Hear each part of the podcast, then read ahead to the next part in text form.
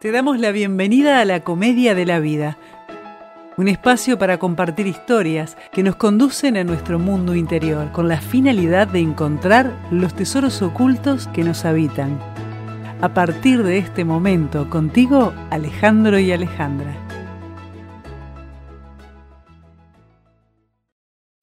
La medida de lo que somos es lo que hacemos con lo que tenemos. Vince Lombardi. ¿Cómo estás, Alejandro? Empezamos al revés hoy. Sí, y eso me deja menos tranquilo, porque estoy de este lado. Este, saludos a, todo, a todos los que nos acompañan. Bueno, a diferencia de los otros capítulos, en este capítulo la que va a hacer las preguntas voy a ser yo. ¿Qué te parece la idea? Y ya estoy entregado acá. Eh, Estoy atado, sin mate, sin agua, no me puedo mover de la silla y dale para adelante. Buenas. Bueno, nosotros hoy en este capítulo vamos a hablar eh, de la experiencia que tuvo Alejandro con su ACV, con su accidente cerebrovascular. Pero antes de empezar, yo voy a contar un poquito qué es un accidente cerebrovascular, para que más o menos entremos en la situación y para que además podamos entender eh, cuáles son los efectos de, esta, de, este hecho tan peculiar, de esta experiencia tan atípica. Un accidente cerebrovascular se puede dar de dos formas. Uno es isquémico y otro es hemorrágico. La definición dice lo siguiente. Un accidente cerebrovascular isquémico ocurre cuando una arteria en el cerebro se obstruye por un coágulo de sangre. Un ejemplo de afección que aumenta las probabilidades de un accidente cerebrovascular isquémico es la arteriosclerosis, cuando la placa se acumula en las paredes arteriales. Entonces, a medida que las arterias se vuelven más estrechas, aumenta el riesgo de que un coágulo de sangre se atasque. Es lo mismo que un infarto, pero en el cerebro. Y esto dicen las estadísticas que pasa entre un 80 y un 85%. Y después tenemos los accidentes cerebrovasculares hemorrágicos. Y esto es ocurre, es decir, cuando una arteria en el cerebro estalla, causando una hemorragia cerebral. Un ejemplo de una condición que aumenta el riesgo de accidente cerebrovascular hemorrágico es la presión arterial alta, donde la presión adicional en las paredes arteriales aumenta la posibilidad de ruptura. Y esto es lo que se da en, en la menor cantidad de los casos. Como vimos, esto se da entre un 15 y un 20% de los accidentes cerebrovasculares.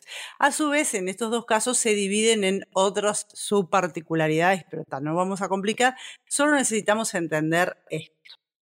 Y bueno, Alejandro es un ejemplo viviente de esta situación, así que contanos primero, Alejandro, ¿qué tipo de accidente cerebrovascular tuviste? Ejemplo viviente, qué frase, ¿no? Hablar de mí mismo. Sí.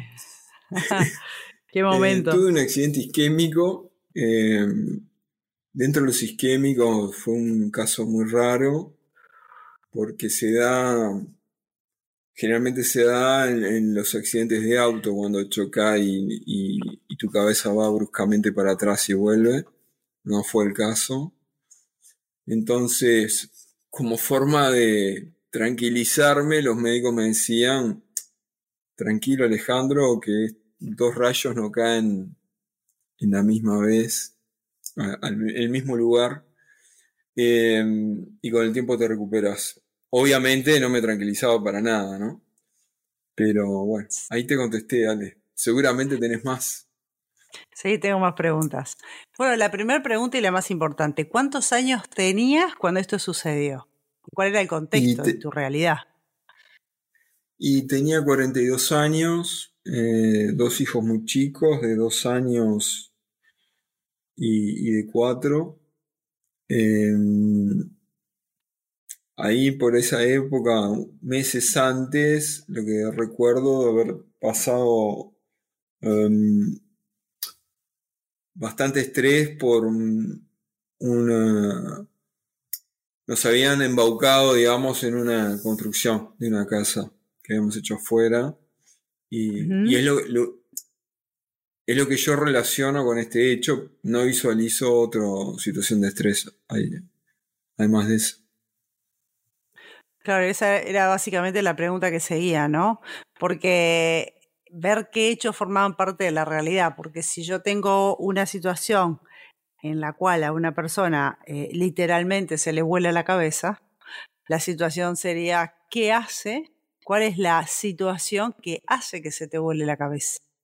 Para que tenga un impacto mental tan importante, porque nosotros sabemos que cuando estamos hablando de accidentes cerebrovasculares estamos hablando de personas mentales. ¿Vos te considerás una persona mental? Sí, se me voló la cabeza literalmente por meses em, con esta gente que, que yo sabía que nos iba a estafar y terminó pasando. Y fue un periplo de varios meses que de mucha tensión, esa es la verdad. O sea que básicamente eh, lo que sería la sintomatología fue lo que te hizo parar. De una manera muy brusca, por supuesto, ¿no? Sí, podría haber sido un poco más amigable, ¿no? Pero no, fue contundente. fue contundente. ¿Te acordás dónde estabas y cuál fue la sensación o qué fue lo que pasó? Sí, em, estaba tirado, estaba estaba tirado en la cama con la madre de los grises mirando un programa de TV inocuo que no vale la pena mencionar y de repente me quise incorporar y, no podía y sentía que me faltaba la respiración. Con el tiempo me di cuenta, con el tiempo cuando, yo salí de esto, que eh, en realidad lo que tenía era que no podía tragar. Esto me afectó la base eh, el tallo del cerebro, creo, y te impacta en, muchas, en muchas áreas, entre ellas la deglución. Y, claro, parece una estupidez, pero si de repente dejas de poder tragar saliva, no entendés lo que está pasando y, como que no podés respirar. Y aparte perdí, ah, eh, totalmente el equilibrio y la voz. Parecía el pato Donald.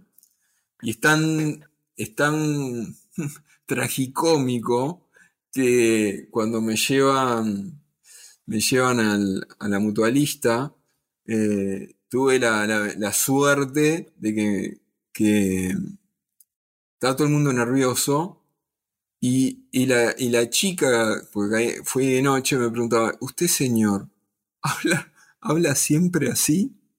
Y yo la miraba y yo no, no, no, ni en japonés podía insultarla, ¿no? No podía decir nada. Tuve la suerte que en el cambio de guardia, ahí me tuvieron horas pasando frío, con el cambio de guardia, este... Se dieron ahí cuenta se que... les ocurriera hacerme una, tomografía, ¿no? Y ahí se dieron cuenta. Ah, perfecto. Bueno, bien. ¿Cuáles fueron las consecuencias físicas que después empezaron a surgir a medida que se dan cuenta que están frente a una CB y, qué es lo que sigue después de que aparece la otra guardia, aparece la tomografía y aparece el diagnóstico.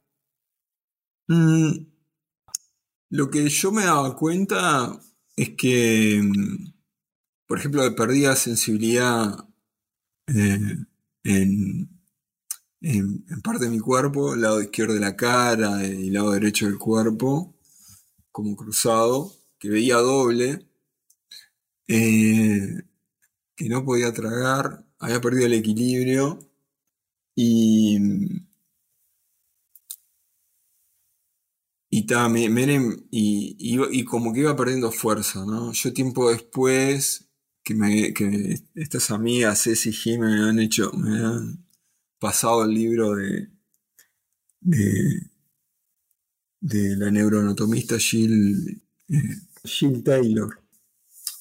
El de ella fue diferente. Según el área del cerebro donde te pega, donde tenés eh, los bloqueos de los caminos neuronales, el efecto es diferente. En el caso de ella, por ejemplo, no podía reconocer el este, hablar o reconocer el, eh, los números.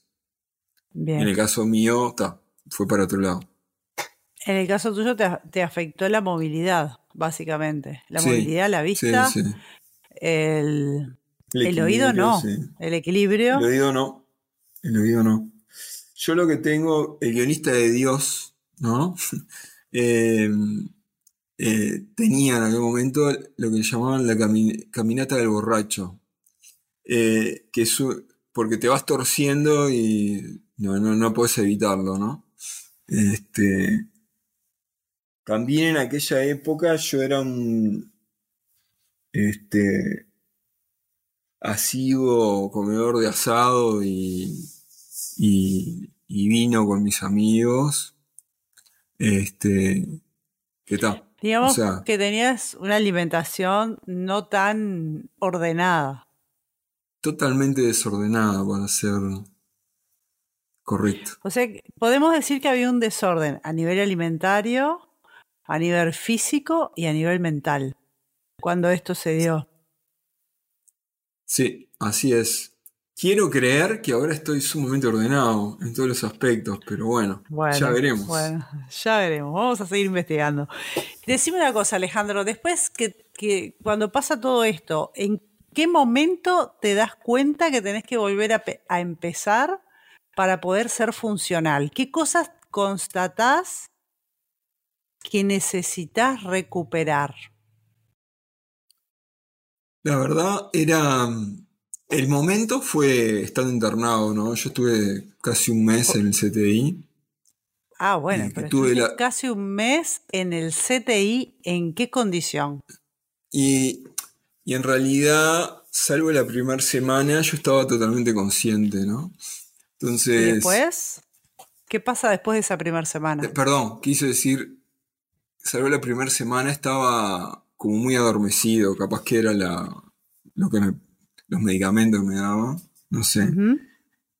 Pero yo estaba totalmente consciente, ¿no? Y, y, por momentos a mí me parecía el infierno del Dante, porque imagínate, el CTI, sobre todo de noche, la gente delirando, gritando de dolor, y vos ahí, que yo en mi cabeza, en los pensamientos, estaba perfecto. Y, la parte graciosa, yo recurrí siempre, toda la vida, al humor para sobrellevar. Era que como... Eh, eh, la verdad tengo muy lindos recuerdos de, todo el personal médico, de enfermería. Eh, salvo una persona del vespertino, si estás escuchando, la verdad. Por suerte olvidé tu nombre. Pero claro, las enfermeras contaban mil historias personales de su trabajo, de la vida personal. Y en voz alta, conversaban tranquilas porque estaba todo el mundo liquidado, para hablar claro. claro era un CTI, ¿no? Era un CTI. Y yo recordaba todo y me entretenía el otro día, ah, pero vos, Gabriela, tal cosa. Y se mataban de risa y le... claro, había uno que estaba vivo acá. Era mi, mi gran hermano propio. Claro. Sabes que yo te iba a contar que yo tengo eh, una tía que durante muchísimos años trabajó en un CTI y claro, que ella decía que, en realidad no, nunca los pacientes jorobaban para nada porque estaban todos conectados a máquinas o realmente la mayoría no tenía conciencia. Entonces era como muy sencillo manejarse porque claro, vos estabas libre hablando y todo ese tipo de cosas, ¿no? Entonces, claro, cuando tenés uno que es, hace la diferencia porque está consciente o porque se da cuenta, tiene cierto grado de conciencia, tenés que cuidarte porque es, es lo atípico, es lo atípico que pasa en un CTI. Perfecto. ¿Y cuánto tiempo estuviste entonces? Un mes en el CTI. ¿Por qué estuviste un mes en el CTI? ¿Qué pasaba que te tenían ahí? Mm, no, no, no lo sé. Yo tam... hablaban más con la madre de los gurises eh, madre de sí, hablan con Sofi. Eh, yo creo que había mucha observación. Este, yo tuve la suerte, aunque al principio lo negaba, ahora me olvidé, es un, es un capo el médico, pero yo pensaba que era el Doctor House por la forma que, que, se, que trataba al resto, pero el, el, loco realmente era muy bueno.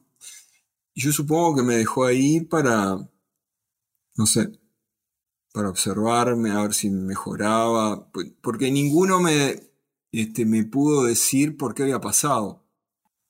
Este, eh, lo cual me generaba mucha intranquilidad, ¿no? Mucha incertidumbre, porque lo, único, como te contaba, lo único que cuando les preguntaban, decían, no, tranquilo, con el tiempo te recuperás, te podés recuperar y es muy difícil que esto pase de nuevo. Y a mí el muy difícil no me, no me alcanzaba. Claro, claro. Ahora, ¿de qué te tenías que recuperar? Contá un poquito eso. Contame un poquito eso. ¿Qué Em, cosas? a ver, una, siguiendo con historias graciosas, ¿no? Un- un- una vuelta que estaba ahí en el CTI, hay un médico, cada tanto desfilaban médicos nuevos, ¿no? Y me empieza a hacer preguntas, ¿no? Yo le veía como la cara se le iba transformando. Y yo pensaba, y bueno, capaz que tiene la solución de esto, ¿no? Porque eh, no podía cam- caminar sin el andador, eh, no podía tragar. Yo andaba en todo, en todo momento como con una pelela, escupidera, un riñón, le llaman allá, de, para estar escupiendo. Eh, estuve mucho tiempo sin, por tal motivo, mucho tiempo sin comer. Em, y el, y el médico este empezó a ser como un, un cuestionario, ¿no? Y tenés esto, y tenés esto, y tenés esto otro. Ah, yo le veía la cara como se transformaba. Entonces tenés el síndrome de Wallenberg. Ah, ok, ¿y? o sea, loco fue a validar eh, que había un- algún caso de, de- de facultad, bueno, un caso vivo, un caso raro, presente, acá estoy, pero para mí no me aportaba nada, ¿no? Él fue a ver, él fue a ver lo suyo. La verdad no, no me acuerdo el nombre del médico. Em, y bueno, está. Eh, yo lo que recuerdo es estar por momentos agobiado de la cantidad de temas a enfrentar, ¿no? Bueno, ¿qué hago? La vista, hago el equilibrio, ah, hago las caminatas, eh, la fuerza puede esperar. eh, ¿cómo hago para tragar? Eh, esa parte fue interesante, ¿no? Porque cuando era chico, que era medio maniático para comer, mi madre, que trabajó mucho tiempo en CTI también, siempre me bromaba, comé porque si no te van a tener que poner una sonda nasogástrica porque pa, pa, pa, pa". Bueno, quiso el destino que después de 10 días que, que yo no estaba sin comer, este, me, me pusieron la sonda. Que yo hacía lo, lo po- imposible para decirle que no. Si- yo le decía, si Cristo estuvo 40 días sin comer, bueno, yo puedo estar un poquito, poquito más. Pero no, obviamente no, no funcionó, ¿no? Y ahí los tipos, este, Ay, eh, pusieron la sonda y para, y para, y para colmo, la primera vez que la ponen, la ponen mal. Entonces parecía un alien, porque pusieron po- la sonda y salió por la nariz, la otra parte. Entonces dije, no, esto es joda, no, no puede ser verdad. Pero bueno, ta. como les contaba, el humor fue lo que me iba rescatando. Fuerte, porque claro, uno se ríe, pero a eso le tenés que sumar la situación coyuntural que desencadena el ACV. Ser padre de dos niños chicos. Supongo que también eras el proveedor de tu familia en ese momento. Sí. No poder tragar, no poder mantener el equilibrio, no poder, eh, bueno, de fuerza ni hablamos, porque no te puedes mantener parado, eh, etcétera, ¿no? Es como un montón. Cuando vos te das cuenta de que todo esto está pasando, ¿qué es lo que te resulta más difícil de, afrontar? ¿Hubo algún momento en el que te desmoralizaste o que quisiste morirte, por ejemplo? Ahí, bueno, iba al baño y, y para esconderme y llorar, porque era un poco la desazón de, de un día para el otro, se te, da- se te da vuelta todo, ¿no? Este, pero bueno, eh, ahí con, con Sofía lo, lo- que hacíamos era tratar de impactar lo menos posible el día a día de los chicos. Em, entonces ella me acompañaba hasta, hasta antes que salieran del colegio y después se iba con ellos y seguía. Y bueno, este, yo enfrentaba el, turno despertino, que era el peor que, tenía. Pero en realidad, para responderte, fue muy poco el tiempo que le dediqué a, eh, a quedarme bajoneado, porque mi motivación para salir en realidad la encontré en, los, en, los, ¿no? Que eran muy chicos, También cuando yo era, cuando yo era, tenía 18 años, hice un tiempo karate, este, de contacto, y eso también, también el, el, eh, en, momentos que parece que no podés, eh, creo que cualquiera que, eh, que, haga deporte o que hizo deporte sale a correr y bueno, no puedo más, pero ta, podés un poquito más. Esto es algo eh, similar. Este, yo me parecía increíble que una persona pudiera estar tanto ocho horas sentado y para mí fue mi primer eh, hito el poder salir de la cama y estar, me dejaran sentado en el sillón, ¿no? Y ahí, este, después, bueno, practicaba haciendo, hacer sentadillas del sillón a poder incorporarme.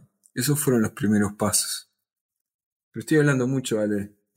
No, no, está perfecto, está, está muy bien. ¿Qué fue lo más difícil de afrontar? Em, creo que era todo, porque ponele que, a ver, yo hablaba, eh, inicié la fisioterapia y la, verdad era insuficiente. En algún momento eh, hablando con una amiga confianza que me decía, claro, que acá en Uruguay en, aquellos años estaban más preparados para, no sé, para gente mayor. Pero con 40 años, este, el querer volver a estar haciendo lo que hacías, eh, la fisioterapia era muy básica, ¿no? Y, y, y por momentos no sabía por dónde empezar si es por la vista, si es por el equilibrio, si es por la fuerza. Eh, algo que, que, fue cuando pude volver a, deglutir.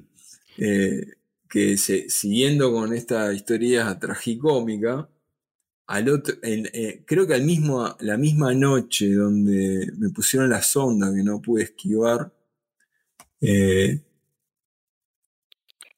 fue una, eh, una, creo que otorrino naringóloga, no, no, no, recuerdo. Fue una especialista y me dio una serie de ejercicios para hacer con la voz y para poder deglutir.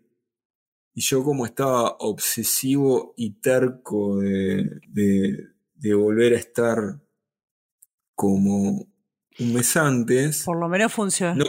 Sí. Funcional, no paré, no sé hasta qué hora me quedé haciendo esos ejercicios. El tema es que funcionaron. Yo lo que, la energía la tenía, la motivación la tenía, lo que precisaba era saber qué hacer, una guía.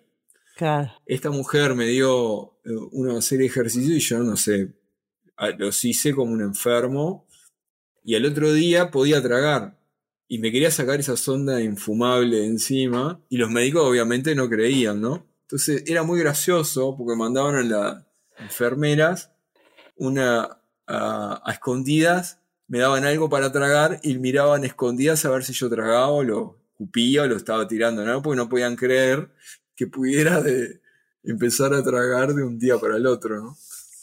Lo que es una mente me tuve que fumar. ¿no? Y sí, porque ahí, como loco por sacarme eso. No, claramente, pero ahí empezás a ver cómo el foco empieza a nacer que eh, un poco un poco hablando de lo que de la forma en que funciona el lóbulo frontal. El lóbulo frontal lo que hace es la intención, dijimos, ¿no? Es, es es esa parte del cerebro que tiene la intención y que es capaz de desoír cualquier cosa que escuche. Es como decir, la única realidad válida es mi realidad que estoy dispuesto a crear. Es a donde voy, es el foco del el lugar al donde voy. A mí un caso que, me, que es un caso, bueno, muy conocido, que lo nombro porque seguramente muchos se acuerdan, este, es el caso de este jugador de fútbol, de Alexis Viera, que él, tiene un, lo quieren robar, creo que fue así, lo tratan de robar, le dan un balazo y bueno, él queda sin poder caminar. Y cuando estaba obviamente internado, cuando los médicos les, empiezan a ver el, daño que él tiene, eh, la esposa le, dice al doctor, doctor, por lo menos usted eh, necesita eh, decirle que Alexis, ¿no? Que tiene un 1%, aunque sea de posibilidad, porque si tiene un 1%, él va a tomar ese 1% y va a caminar.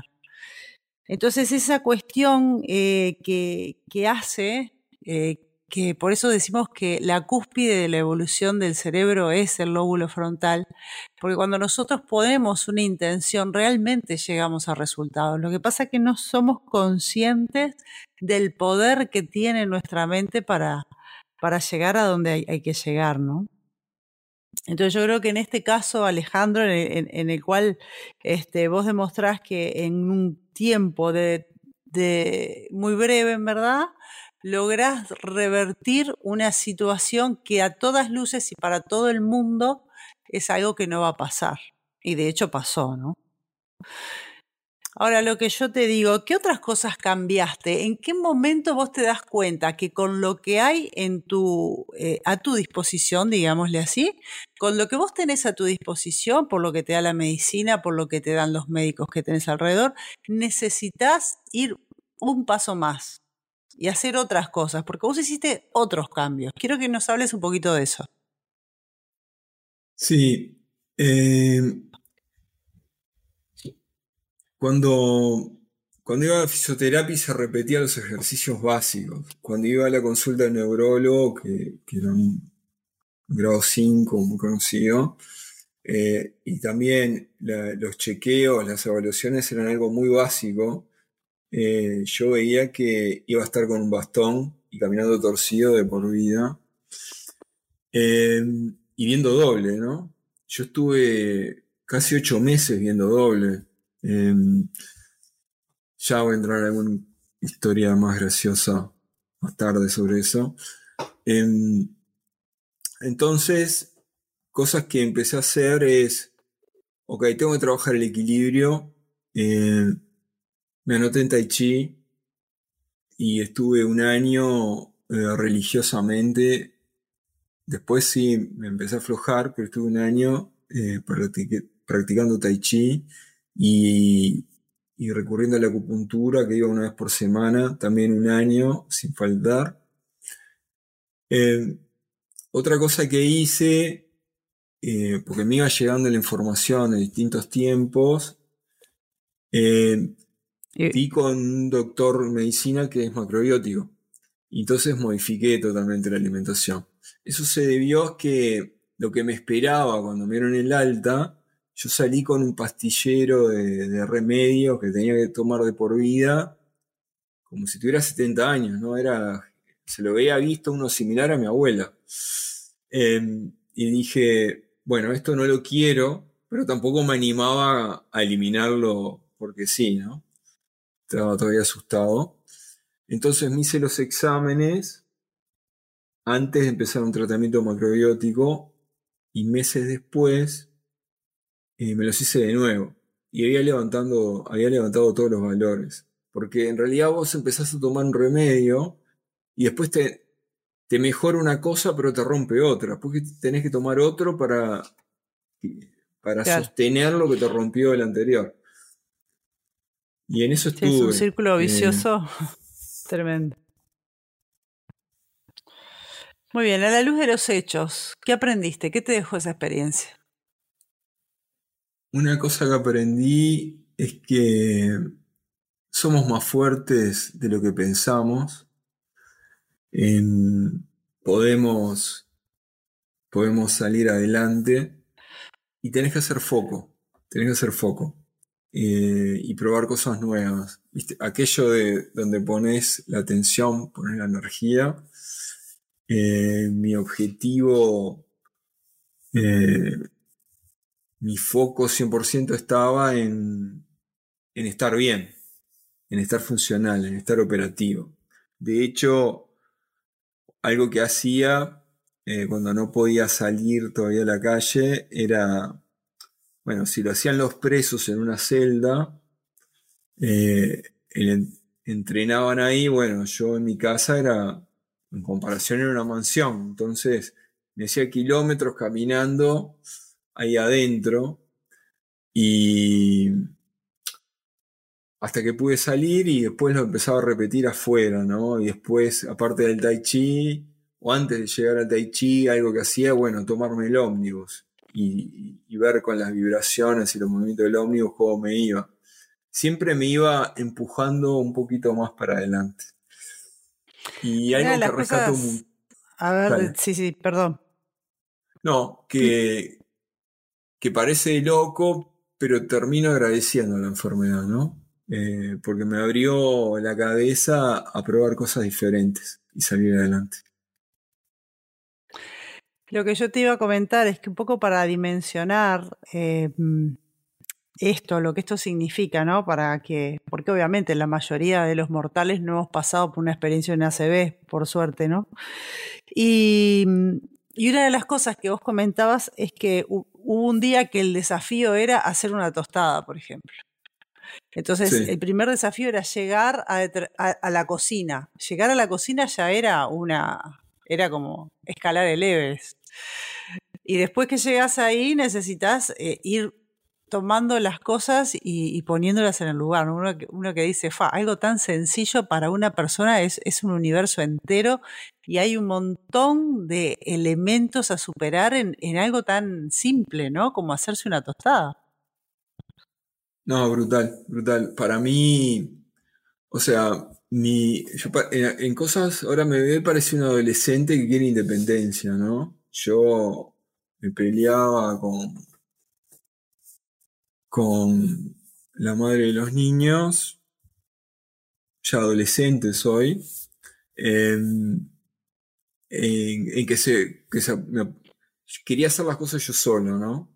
Y bueno, mi primer desafío fue hacer una tostada, que estar solo en la casa, eh, apoyándome en el, en, el bastón, era imposible. Mi otro gran desafío fue ir a la panadería, que me quedaba una cuadra. El subir y bajar el cordón, yo no sé lo, que transpiré para poder hacer eso. Eh, me había olvidado, me había olvidado ese ejemplo. Sí, está, está muy bien. Si pudieras este, volver atrás y verte antes de que esto sucediera. Si tuvieras que hablarle a Alejandro media hora antes del suceso, ¿qué le dirías?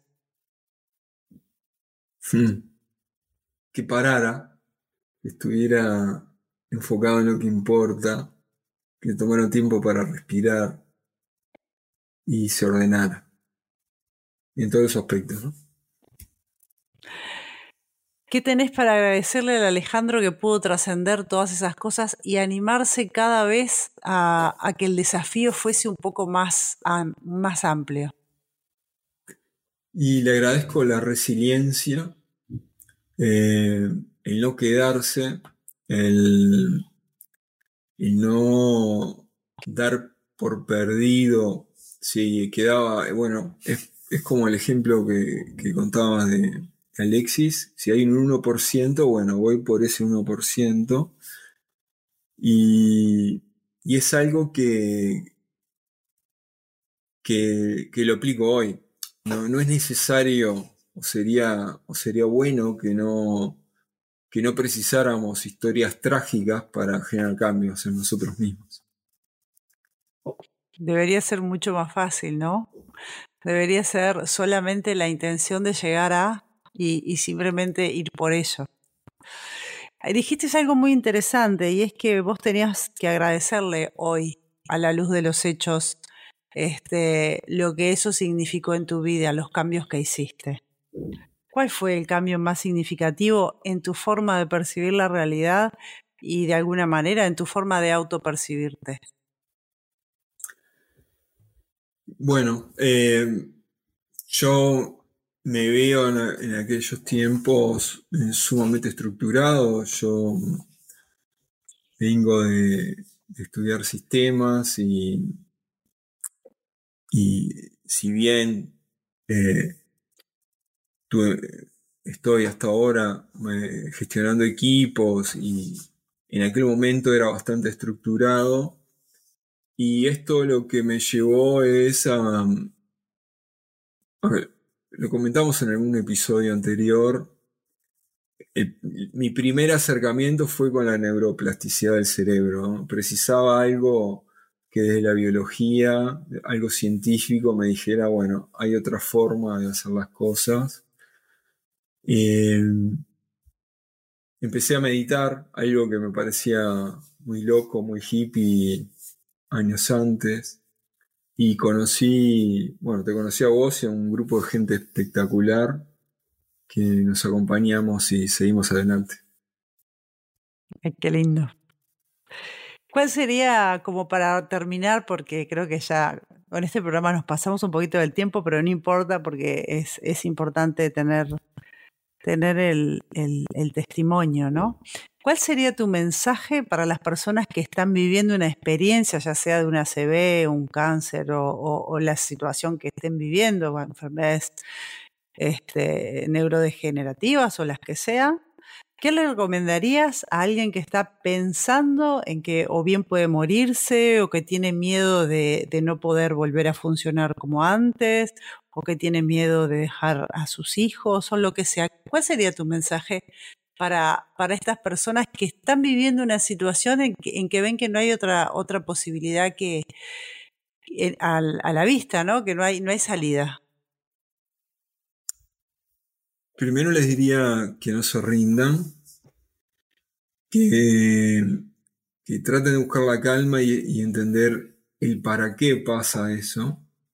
Entre otras cosas, para mí, a mí me pasó esto para parar un poco, eh, el desorden y que se animen a, a, profundizar, avanzar en el autoconocimiento, porque nosotros somos nuestra propia medicina. y nosotros nos podemos, nos podemos sanar. Qué bueno eso que dijiste. Y vuelvo con lo que, con la frase que empezamos, ¿no? La medida de lo que somos es lo que hacemos con lo que tenemos. A veces lo que tenemos es muy poco, pero desde ese poco podemos llegar realmente a nosotros mismos, a conquistarnos y hacer de nuestra vida una vida extraordinaria. Los esperamos en el próximo capítulo. Gracias por llegar hasta aquí. Abrazo, gente. Nos vemos, nos escuchamos. Gracias por acompañarnos hasta acá. Te esperamos en el próximo capítulo.